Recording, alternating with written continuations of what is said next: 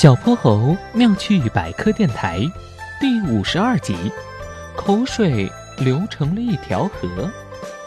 春节的气氛越来越浓，妈妈早早的就准备好了今年的祭灶果。哼哼猪一看到酥酥脆脆、又香又甜的祭灶果，口水就哗啦哗啦流得像一条河。嗯，妈妈妈妈，嗯，给我吃一块祭灶果好不好？现在可不行，哼哼猪，等我拿它们做完了祭拜，再给你来吃，可以吗？哼哼猪看着香喷喷的祭灶果就摆在眼前，却吃不到嘴里，哼哼唧唧的，一脸的不高兴。这时他看到爸爸正在自己书房的门后偷偷冲他招手，哼哼猪刚想问什么事，爸爸连忙举起一根手指，做了个“嘘，不要发声”的手势，然后冲他眨了眨眼睛。哼哼猪于是走进了爸爸的书房里。他前脚刚一走进，爸爸赶紧就把屋门关上了，然后冲他指了指桌子上的两块祭灶果。嗯，爸爸，你不要大声，不要大声！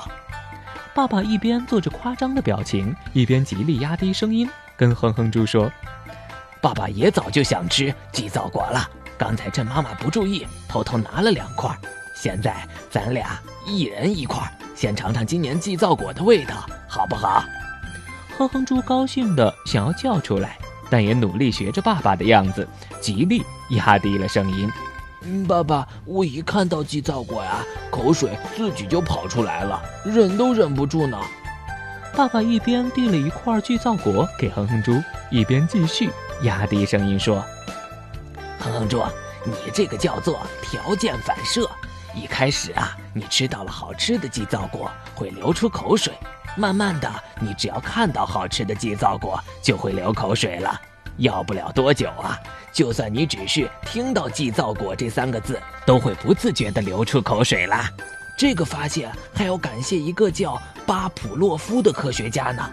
来，我们开吃吧。然后父子俩左一口右一口，吃的可开心了。这个时候，屋门忽然被推开了，扎着围裙的猪妈妈一脸怒火的看着吃巨灶果吃得正香的哼哼猪父子俩，大声吼道：“猪爸爸，这个春节的碗全都由你来洗，还有你哼哼猪，罚你倒一个星期的垃圾，听到没有？”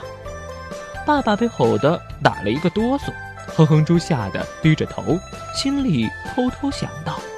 每次被妈妈吼的时候，爸爸就会哆嗦一下，这大概也是条件反射吧。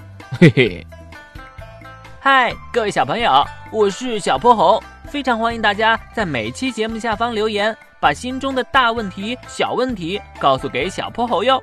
我会从中挑出好玩有趣的，用讲故事的方式告诉给你答案。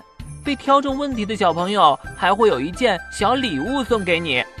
你也可以在微信中搜索并关注公众号“小泼猴儿童故事”，对，是小泼猴儿童故事，来跟我们更多交流互动哟。